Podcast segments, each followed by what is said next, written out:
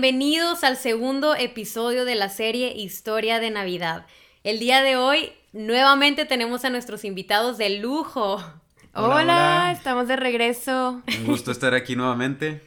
El público sí los aceptó nuevamente. Ay, gracias a Dios. Hemos pasado la siguiente ronda. no se crean, no, la verdad es un honor tenerlos aquí. Y estoy súper emocionada el día de hoy por el tema tan hermoso que vamos a ver, que es acerca de la encarnación, el cumplimiento de las promesas del Antiguo Testamento de que vendría un Salvador. Así es, a mí este tema me impresiona bastante y estoy bien contento de que hoy estaremos desmenuzando, desglosando eh, puntos acerca de este tema del cumplimiento de la encarnación y esperamos que sea de mucha bendición para sus vidas. Sí, yo estoy súper emocionada por estos temas. Son fundamentos de nuestra fe y todavía útiles para nuestro diario vivir. Un tema que, que ha venido a cambiar el rumbo de la historia, el rumbo de la humanidad. Y un tema que por más que pasa el tiempo, por más que se estudia, es, sigue siendo un tema con mucho misterio, un tema que nos vuela el cerebro.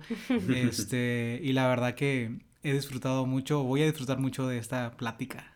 Así es, y precisamente ese es el propósito. Eh, orábamos antes de grabar este episodio por ustedes para que el Señor lo use, para que ustedes terminen más asombrados por el Señor, más asombrados de la obra tan hermosa que Él ha hecho. Entonces, bueno, pues ¿qué tal si ya vamos a Lucas 1.30? Ahí vamos a ver un poquito acerca de la historia del cumplimiento. Dice, y el ángel dijo, No temas, María, porque has hallado gracia delante de Dios. Y he aquí concebirás en tu seno y darás a luz a un hijo, y le pondrás por nombre Jesús. Este será grande y será llamado Hijo del Altísimo, y el Señor Dios le dará el trono de su padre David, y reinará sobre la casa de Jacob para siempre, y su reino no tendrá fin. ¡Wow! ¡Qué impresionante! Y, creo que a veces estamos tan familiarizados con la historia que olvidamos lo sorprendente de ella. Sí. Imagínate por un momento recibir esta noticia, recibirla siendo una joven virgen. Y obviamente sabemos que es imposible procrear sin la participación de un hombre y una mujer, pero esto fue posible por la intervención milagrosa de Dios. Sí, es que ponte en el lugar de, María. Por un lado te dicen, oye, vas a concebir un hijo por obra del Espíritu Santo. Hasta ese punto es sorprendente. Pero lo que hace sorprendente todo esto es que no iba a concebir un simple hijo. Le estaba diciendo el ángel, vas a concebir al Salvador, vas a concebir a Dios mismo. Dios mismo va a estar en tu vientre por nueve meses. Y wow, o sea. Sí, qué impresionante. Algo que a mí me impresiona bastante es como María era una mujer que conocía la palabra de Dios y obviamente ella conocía también lo que dice la escritura en Isaías 7:14, de que el Salvador, el Mesías, nacería de una virgen. Y yo creo que cuando Dios le dice esto a María, ella pasando por su mente de que el cumplimiento va a ser a través de mí. Este milagro de que el, el, niño nacería a través de una virgen, eh, Dios me ha elegido a mí, ¿no? Wow. Aparte, qué curioso que Dios usa métodos tan no naturales para hacer claro que solamente fue obra de él. Así es. Por ejemplo, cuando era Abraham y Sara. O sea, Dios pudo haber embarazado o dejado que Sara sea embarazada desde hace mucho, pero él decidió hacerlo cuando ella ya estaba en edad avanzada para que supieran que había sido enviado por Dios ese hijo. Mm. Y también aquí en el mismo caso lo hace de una manera aún más impresionante porque fue... Sobrenatural. Sí, porque fue sobrenatural. Sabemos que se requiere, como decías, Karen, un hombre y una mujer y aquí fue de Espíritu Santo completamente. O sea, es decir, para que no quepa duda, que fue obra de Dios, no del hombre. Así es.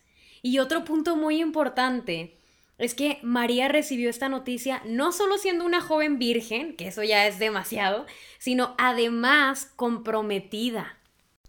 Y esto es muy relevante porque en ese tiempo el compromiso era un acto legal, era un compromiso.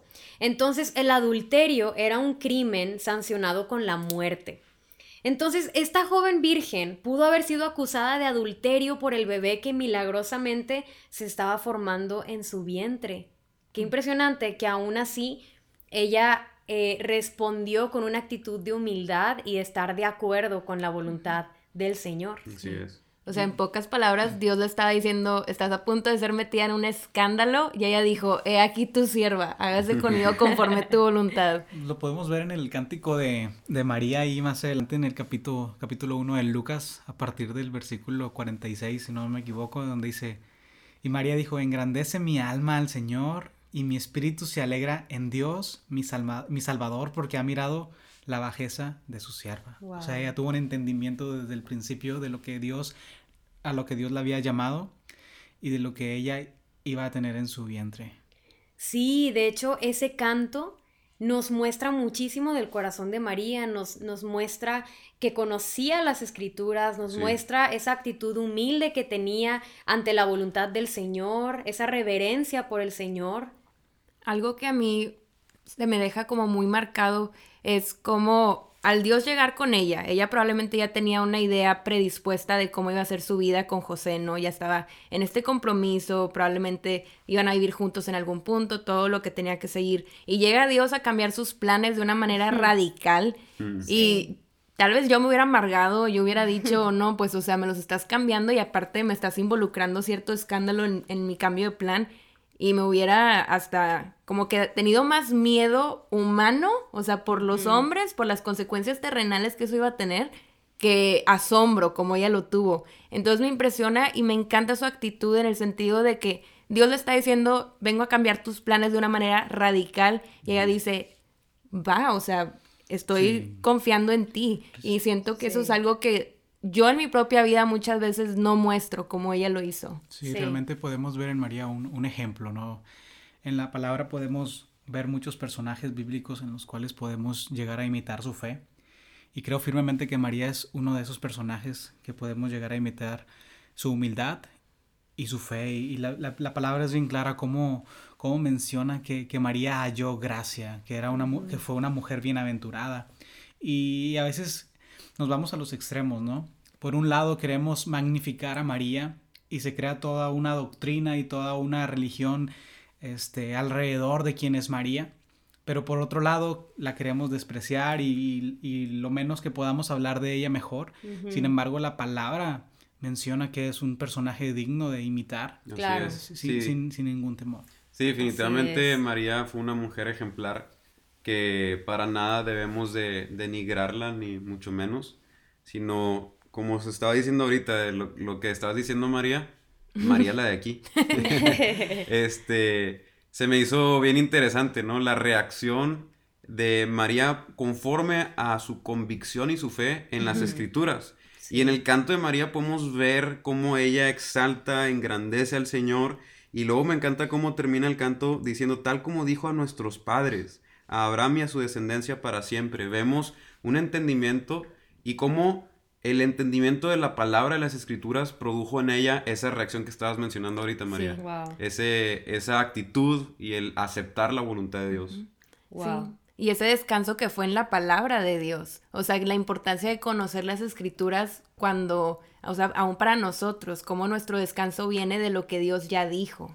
Así es. Ella no estaba ignorante. Ujú. Ella sabía que habían profecías y yo creo que se estaba gozando y alegrando en que Dios en su gracia la haya escogido. Eh, Pero bien rápido, entonces vemos cómo eh, la palabra para ella fue como un sustento en medio de lo que probablemente pudiera suceder, ¿no? Porque lo que veíamos ahorita, o sea, eh, iba a concebir y no estaba casada, ¿no? Entonces probablemente la iban a tachar de adúltera y tantas cosas, pero vemos cómo al ella reconocer lo que las escrituras decían y profetizaban y se iban a cumplir en ella, entonces su fe la sostuvo, su fe en el Señor la sostuvo. Sí. Así es. Sí, y qué importante eso que dices, David, porque yo creo que conocer la palabra, conocer a Dios mediante su palabra, nos hace conocernos a nosotros también, nuestra es. posición delante de Él. Entonces María tenía una vida íntima con el Señor y en el momento en que se le presenta este ángel y le dice estas cosas tan hermosas, ella pudo reconocer su lugar delante de Dios, que simplemente era una sierva y que simplemente era una receptora de la gracia inmerecida del Señor. Wow. Y, y creo que esto es un tema muy importante que hablar, sobre todo por nuestro país, nuestro contexto, y es entender que María solamente fue un medio por el cual traer al Salvador. Obviamente, como decía Felipe, no podemos caer en el extremo de magnificarla y adorarla, ni tampoco en el otro extremo de decir que no encontramos nada digno de honrar e imitar. Y, creo que María fue un ejemplo hermoso de una mujer que ha puesto su fe en el Señor, de una fiel discípulo y de una mujer que se asombró por el favor inmerecido que recibió de parte de Dios. Sí, hay un libro de John MacArthur que me encanta que se llama Doce mujeres extraordinarias y hay un capítulo en específico de María, pero me encanta porque todo el libro habla de diferentes mujeres de la Biblia y MacArthur dice al final que cada una fue extraordinaria no por quien ella era, sino porque Dios usó sus vidas para sus propósitos. Y eso es, lo que las hacía extraordinarias. Así es. Magnificamos la obra de Dios en la vida de María. Y wow, porque María fue el medio por el cual nacería el Salvador. ¿Qué? Qué rol tan importante en la historia de redención, ¿no? Y es clave ver la reacción de María ante estas noticias. Vemos su carácter humilde, al asombrarse simplemente porque el ángel le llamó favorecida delante de Dios. Qué impresionante y qué espíritu y carácter tan humilde. Y ella reconoció, ¿no? Dice en la palabra de que de, ahora en adelante me llamarán bienaventurada. Wow. Así es. Y, y vemos en los pasajes de Lucas que el ángel le dijo a María que a ese bebé nacido le pusiera Jesús. ¿Qué nos tienen que decir acerca de eso? No, pues aquí te puedes sacar toda, toda una plática de horas, porque desde ahí está bien en claro cuál era su misión y cuál era su propósito.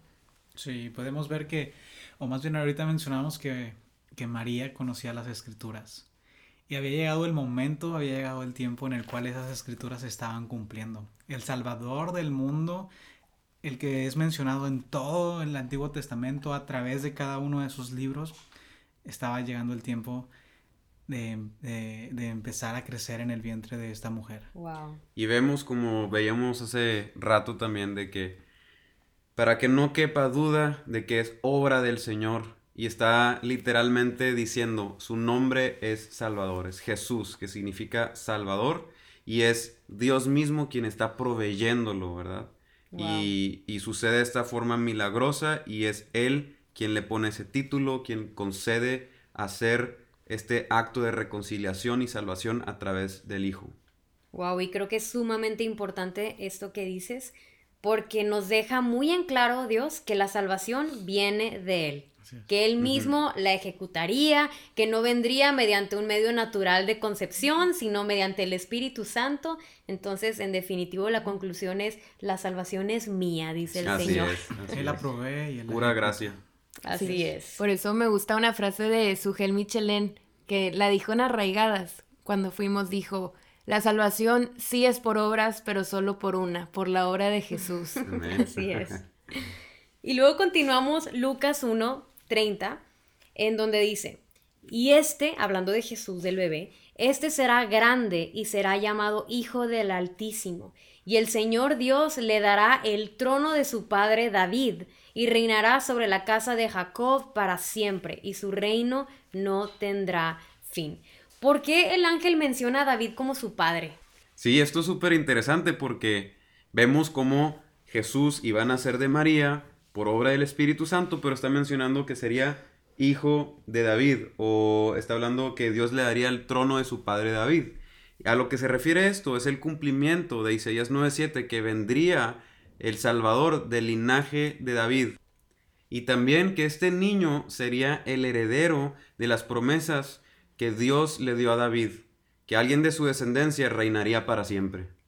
Y más adelante en el capítulo 3 del mismo libro de Lucas, podemos ver ahí en la genealogía de Jesús, y hasta el último dice que hijo de Enos, hijo de Seth, hijo de Adán, hijo de Dios. Como vimos la semana pasada que, que veíamos acerca de la promesa que Dios prometió que a través de la simiente de Eva iba a venir el Salvador, aquí Dios lo está cumpliendo en este tiempo. Wow. Wow, y, y en Lucas 2.10 vemos esto, precisamente dice, pero el ángel les dijo, no tengan miedo, les traigo buenas noticias que van a llenar de alegría a todo el pueblo. Hoy ha nacido en la ciudad de David su Salvador, que es Cristo el Señor. Wow. Prácticamente nos está diciendo, Él es el cumplimiento. Así es. Él es a quien apuntaban todas las profecías del Antiguo Testamento. Qué impresionante porque vemos en el Antiguo Testamento que nos iba dando como algunas eh, indicaciones de cómo sería esto, pero aquí es la primera vez que ya nos dice, este es, este es el heredero de las promesas, Él es el cumplimiento, Jesús nació. Sí, yo siempre lo veo como de que las profecías que se habían hecho acerca de Cristo, de su nacimiento, eh, y también como las escrituras hablan mucho acerca de este Salvador, tanto de su encarnación, eh, tanto también de su vida en la tierra y también su resurrección y todo esto. Pero vemos cómo en el Antiguo Testamento marca un panorama dando así como piezas de un rompecabezas, diciendo de que, como veíamos en Génesis 3.15, de que de la simiente de ti saldrá el que aplastará la cabeza de la serpiente, ¿no? Y luego vemos también que sería de la tribu de Judá, y vemos que sería del linaje de David, que sería, sería un niño que nacería, y nacería de una virgen, Hmm. Entonces, prácticamente yo lo veo como un embudo que lo dejó en un, una, sola posibilidad. Así es, nos completó el rompecabezas. Sí. Bueno, me imagino como si Dios hubiera postulado una posición de trabajo con todos los requisitos y alguien lo pudiera leer de que, ah, nacimiento en Belén, yo, yo quepo ahí, así. y luego ya cuando llegas a ver todo, dices, no, nadie puede aplicar a esto. ¿Quién? Solo, y solo uno, solo uno pudo completar ese trabajo. Así es. Algo impresionante y digno de confianza es ver cómo la soberanía de Dios estuvo al cuidado de este plan perfecto aún antes de la fundación del mundo. Vemos que ni en el, en el Edén, ni en Egipto, ni a lo largo de todo el Antiguo Testamento, aun cuando Cristo nació, que Herodes mandó a matar a todos los niños, eso en ninguna manera fue motivo para ponerle un stop al plan de Dios. Dios en su soberanía decretó que el Salvador iba a nacer y eso sucedió. Eso nos lleva a, descansar en ese atributo y en, ese, en esa esencia de Dios, en la soberanía de Dios, que Él cumple lo que promete, ¿verdad? Así es. Y wow, o sea, qué hermoso es saber que Jesús nació. Que, o sea, es algo tan sencillo que cantamos y que ponemos en, diseños y así se llaman series de Los nacimientos en el pino. Exacto, pero Pensemos un momento en el hecho de que Jesús nació. Jesús, Dios mismo, el Salvador del mundo, no nada más de los personajes de ese tiempo en la historia, sino de toda la humanidad que ponga su fe en Cristo. Qué impresionante. Y, y, creo que es hermoso recordar estas buenas noticias de que Jesús nació como el plan redentor hacia un pueblo desviado y rebelde. Pero creo que a veces podemos pasar por alto otra realidad que resplandece junto con esta en el nacimiento de Cristo. Y creo que esta realidad debería de asombrarnos y de volar nuestra mente. Y esto es la realidad y la gloria y el misterio de la encarnación de Dios. Sí, y hay que entender que que Jesucristo no empezó a existir en el momento de su nacimiento en Belén. Tenemos que entender que Jesús es el alfa y omega que menciona él mismo en, en Apocalipsis. Jesucristo es la misma esencia de Dios, es Dios mismo que no tiene principio ni fin. Y ese Dios, creador del cielo y de la tierra, creador de las galaxias, creador del universo, hay hay planetas, hay sistemas o galaxias que están a millones de años luz de, nosotros y tendríamos que viajar millones de años luz para poder llegar a ellos. Bueno, el creador de toda esa galaxia es el mismo Jesucristo, ese mismo niño que estaba naciendo en Belén. Es, es algo que si meditamos de verdad y nos tomamos un tiempo para reflexionar en nuestro corazón acerca del milagro que estaba sucediendo, o sea, el creador del cielo y de la tierra estaba haciendo hombre. Wow. Estremece todo nuestro ser. Es impresionante. Es que no es un simple nacimiento porque de lo que estabas hablando ahorita, a veces lo vemos tan cotidiano, tan común, eh, se pone el nacimiento ahí abajo del pino y vemos al bebé y lo vemos como que todo muy normal o todo muy común, ¿verdad? Pero al estar meditando todo esto que estamos viendo, no podemos hacer otra cosa más que decir gracias. Gracias, Sí. Señor. Supliste la solución a nuestro problema, supliste la salvación de nuestra condena. Wow. De hecho, les quiero leer un pedacito que escribimos para el devocional porque creo que lo explica de una manera hermosa. Eh, el hecho de que Cristo, siendo Dios, se haya rebajado tanto por nosotros. La verdad es que este es un tema que pudiéramos hablar por horas y que debería de, estimular adoración en nuestra vida. Y miren, dice esto. El Dios poderoso, creador del cielo, la tierra y todo lo que hay en ellos, tomó forma de creación. Aquel cuya vestimenta es la santidad, gloria y majestad, se vistió de carne y hueso. Aquel que sostiene toda la creación con su palabra vino a nacer como un bebé balbuceante. Aquel que recibe día y noche adoración en el cielo venía a este mundo a ser rechazado, injuriado, menospreciado y finalmente asesinado. Todo por elección propia, todo por amor. Tan solo pensar en esto constriñe mi corazón. La humildad de Cristo es escandalosa y cautivante. Cristo no estimó el ser igual a Dios como cosa que aferrarse, sino que Él tomó forma de siervo, hecho semejante a los hombres, y aun estando en la condición de hombre, se humilló a sí mismo, haciéndose obediente hasta la muerte y muerte de cruz. Qué impresionante. Hay una frase de una señora que conocemos que me gusta muchísimo y ella dice, la mucha familiaridad causa menosprecio. Y siento que algo que suele pasar cuando escuchamos mucho esta historia de Navidad es llegar a darla como algo común o algo eh, normal. Y algo que también creo que es muy importante es tomarnos como algo personal. O sea, Jesús vino a esta tierra por mí, por ti en específico. Como que muchas veces cuando escuchamos el Salvador del mundo, decimos, ah, pues soy uno más en la bola, pero no, o sea, Cristo vino también pensando en ti en específico. Y lo más maravilloso de todo esto es yo me pongo a pensar en, en lo que esto se vio desde el punto de vista del cielo. O sea, los ángeles viendo a Dios en forma de un bebé indefenso. Me imagino a Jesús después en su vida siendo carpintero con los mismos árboles a los que él le sopló vida. Hmm. O sea, es un, es un hecho fuera de, de nuestro propio entendimiento. Es algo impresionante.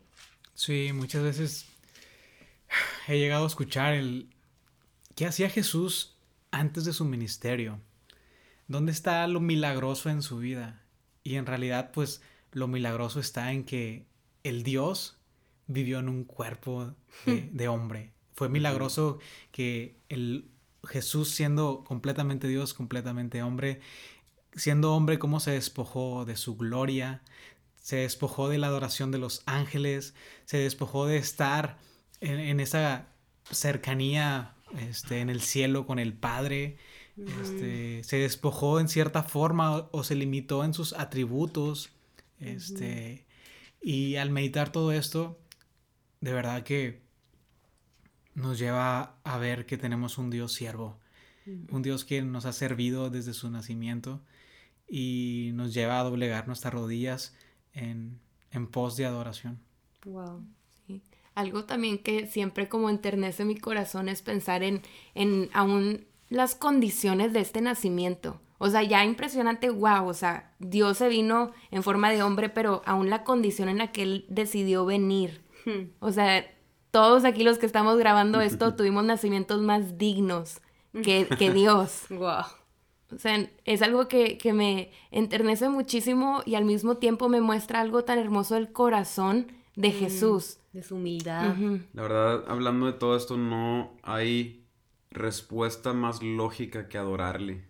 Así Decirle es. gracias por haberte humillado, como decías ahorita, María, que por mí, por mi salvación, tú que no tenías que hacer esto, no tenías que hacer nada de esto, y lo hiciste Sabemos que fue para tu gloria y te glorificamos por esto, pero gracias.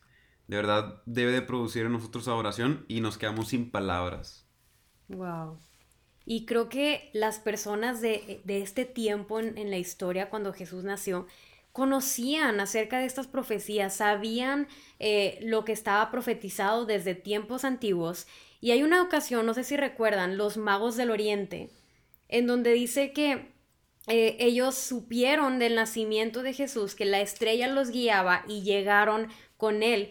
Y dice Mateo 2.11, esto dice, y entrando en la casa vieron al niño con su madre María, y postrándose le adoraron, y abriendo sus tesoros le presentaron obsequios de oro, incienso y mirra.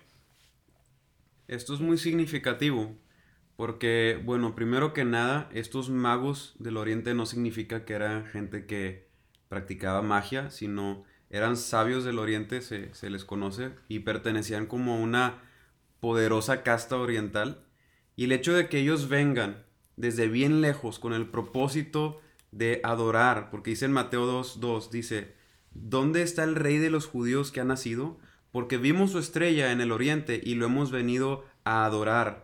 O sea, aunque ellos no eran judíos, ellos fueron a adorar al rey de los judíos. Y de esta manera se está mostrando que este niño, que el reinado de este niño, no solo sería para los judíos, sino sería universal. ¿Por qué? Mm. Porque estas personas, estos gentiles que venían desde lejos, vinieron y se arrodillaron y se postraron ante este niño, dándole los presentes de oro, incienso y mirra, dándoles presentes, pero primero que nada, postrándose, reconociendo su autoridad, mm. reconociendo que realmente era rey. Y esto, ¿cómo es un... Vemos cómo esto es un preámbulo, la visita de estos magos es un preámbulo a lo que iba a suceder después de la resurrección de Jesús, en que ahora los gentiles tendríamos acceso a la salvación. Y vemos cómo eh, estos magos entendieron que este niño era Dios hecho carne. Y este entendimiento que tuvieron los magos este, es un fundamento de nuestra fe cristiana. Entender que, que nuestro Dios fue completamente Dios, o sea, Jesucristo cuando caminó por este mundo fue completamente Dios y completamente humano. Y por tal motivo, al, ser una fe tan fundamental o una doctrina tan fundamental de nuestra fe cristiana, ha sido una doctrina que, ha venido a, ser este, atacada, atacada por, por las herejías. Lo podemos ver desde el primer siglo, ¿no? Con el docetismo, que decían que Jesucristo no era hombre, que era simplemente Dios y tomó una apariencia de hombre, pero en realidad no era hombre ni era Dios. Pero eso ataca completamente a, esta doctrina fundamental, que era completamente Dios y completamente hombre. Por otro lado, otras herejías más adelante en el siglo IV mencionaban que, que Jesucristo fue hombre, pero no fue precisamente Dios, que, que mencionaban que, que era un ser creado. Y si vemos en la actualidad, este, hay ciertas religiones que mencionan lo mismo, que, Jesús simplemente es un ser creado por Dios, quien lo utilizó para hacer la, obra salvífica, pero que no es Dios. Y, vemos ahí en, el siglo IV, para ser más preciso, en el año 325, se creó todo un concilio para, para establecer estos fundamentos y en el cual se establece que Jesús es Dios y es hombre completamente. Y lo podemos ver que Jesucristo mismo se decía a él mismo Dios. Recuerdo un pasaje en el cual los, los fariseos le decían, no te apedreamos por ninguna buena obra, sino te, te apedreamos porque tú siendo hombre te haces Dios. O sea, esto de la deidad de, de, Cristo no es que se haya establecido en cierto concilio o no es que los padres este, de la iglesia lo hayan establecido que Jesucristo era Dios, sino él mismo se dijo que era Dios. Este, lo, podemos ver también cuando Jesucristo empezó a predicar que yo soy el pan de vida, este, eso, yo soy la puerta. Este, con los yo soy de Jesús podemos hablar y, en un sinnúmero de, pasajes que Él se sea Dios. Lo podemos ver en Apocalipsis que Él decía que Él es el alfa y omega, el principio y el fin. O sea, quedó bien establecido. Este, Jesús lo dejó bien claro este, que, él, que Él era Dios. Pues por eso lo perseguían, precisamente. Si Él no hubiera sido tan claro en esto, por qué matarlo, por qué gente se escandalizaba por sus confesiones, ¿verdad? Simplemente fue muy claro. Y qué importante esto, porque realmente solo Jesús, al ser 100% Dios y 100% hombre, podía salvarnos. Si quitamos una parte de esto, haz de cuenta que desmoronamos nuestra salvación. Necesitábamos que un hombre viniera a nacer para que represente a la humanidad y necesitábamos que Dios viniera a morir por nosotros para que Él pueda eh, recibir la ira de Dios y para que Él pueda vivir la vida perfecta que nadie en la humanidad vivió. Exacto, yo creo que ningún hombre hubiera sido capaz de poder soportar la ira de Dios. Y con esto no estoy dando a entender que, que la ira de Dios cayó sobre la divinidad de Cristo. No, en realidad cayó sobre el cuerpo de Cristo, pero lo que hizo aguantar ese cuerpo fue la divinidad. Exacto. ¿sí? Y el, el, hecho de que haya sido Dios mismo es lo que lo hace valer. Mm. Es lo que hace valer ese acto. ¿A qué me refiero con esto? Es que si hubiera sido un simple hombre común, no tendría el valor suficiente para llevar en sí mismo todos los pecados de la humanidad. Su valor está muy por encima, infinitamente encima de, de todo lo creado. Por mm. eso Dios aceptó su ofrenda, su pago, porque Él es, este, infinitamente mayor a, a, todos nosotros. Solo Él podía hacerlo. Y, y, creo que algo importante también de decir de esto es que su deidad y su humanidad conviven completamente, porque a veces podemos pensar que en este momento era Jesús Dios y en este momento es Jesús hombre, pero ambas conviven en la persona de Jesús en todo el tiempo y gracias a, a esas ambas naturalezas es que fue posible nuestra salvación. Entonces tenemos que confesar y, creer realmente que cuando Cristo vino, vino siendo 100% hombre y 100% Dios. Por ahí te, voy a leer algo que se dijo en, el concilio de Calcedonia en el año 451, que dice que Jesús es verdadero hombre y verdadero Dios, y que la humanidad y la divinidad de Cristo están unidas sin confusión, sin mutuación, sin división y sin separación. Cada naturaleza conservando sus propios atributos. Wow. Ahorita que, hablábamos de que Jesús se despojó de sí mismo, tenemos que tener bien en claro que, que Jesús no dejó de ser Dios. Este, es claro que ciertos atributos de él se limitaron en cierta manera. Por ejemplo, cuando Jesús fue bautizado, este, fue sumergido en el agua y no vemos que caminó sobre las aguas, pero en otro pasaje más adelante lo vemos caminando sobre las aguas. este, por eso podemos ver que en sí la divinidad de Dios, los atributos de Dios, algunos atributos fueron limitados, pero no los dejó, no se despojó de ellos, porque si, si, hubiese despojado de cierto atributo, hubiese dejado ser Dios. Y él no dejó de ser Dios en ningún momento. Así es, y regresando un poquito a la historia de los magos del Oriente, eh, esto fue exactamente lo que ellos eh, entendieron, comprendieron que era Dios encarnado, que este bebé no era solamente un hombre, sino que también era Dios. Y en otra ocasión, en Lucas 2.20, también Dios decidió enviar un ángel como mensajero para revelar las buenas noticias ahora a unos pastorcitos. Así es, y aquí está también muy impresionante porque cómo Dios le da la noticia a unos simples pastores. Eh, ser pastor de ovejas no era un oficio eh, muy elevado, muy reconocido, sino era humilde y sencillo. Y Dios decide revelar este anuncio por medio de esta aparición de ángeles a estos pastores y nos muestra cómo esta noticia, este gran evangelio, es para todos, no solamente para gente prominente, gente privilegiada, sino que se cumple que de toda tribu, toda lengua y toda nación gozarían de esta promesa. Y vemos en Lucas 2.20 la reacción que tuvieron sus pastores. Dice, y los pastores se volvieron glorificando y alabando a Dios por todo lo que habían oído y visto, tal como se les había dicho. Wow. Me encanta porque si vemos, esa fue la reacción de, de, los magos al encontrarse con, con este bebé, fue postrarse a adorar, aún antes de dar estos tesoros que ellos traían, la actitud primer, primeramente fue adoración, luego lo vemos con los pastorcitos, lo ven, adoran, pero también lo vemos con la prima de María, aún antes de ver al bebé, Dios le da esta revelación de que ella tiene en su vientre al Hijo de Dios y su primera reacción es adorar a un Juan en el vientre de, de Elizabeth, lo primero que hace es adorar. Y esta es la reacción natural que cada creyente tiene que tener al entender lo que estamos diciendo al hablar del nacimiento de Cristo. Es una adoración. Así es, es que realmente es una buena noticia para nosotros. Si alguien te dijera que tienes una deuda enorme, pero que te prometa que va a haber un hombre que se va a presentar para pagar todas tus deudas, claro que esperarías con ansias el cumplimiento de esta promesa, ¿a poco no? Claro. Ahora imagínate si Dios nos prometió que tenemos el mayor problema, que es más denso que una deuda, que es una deuda con Él, una muerte eterna, y que nos promete que un día va a venir un hombre que también sería 100% Dios y que Él vendría a pagar la deuda por nosotros, la reacción debería de ser muchísimo mayor que el que te paguen una deuda temporal.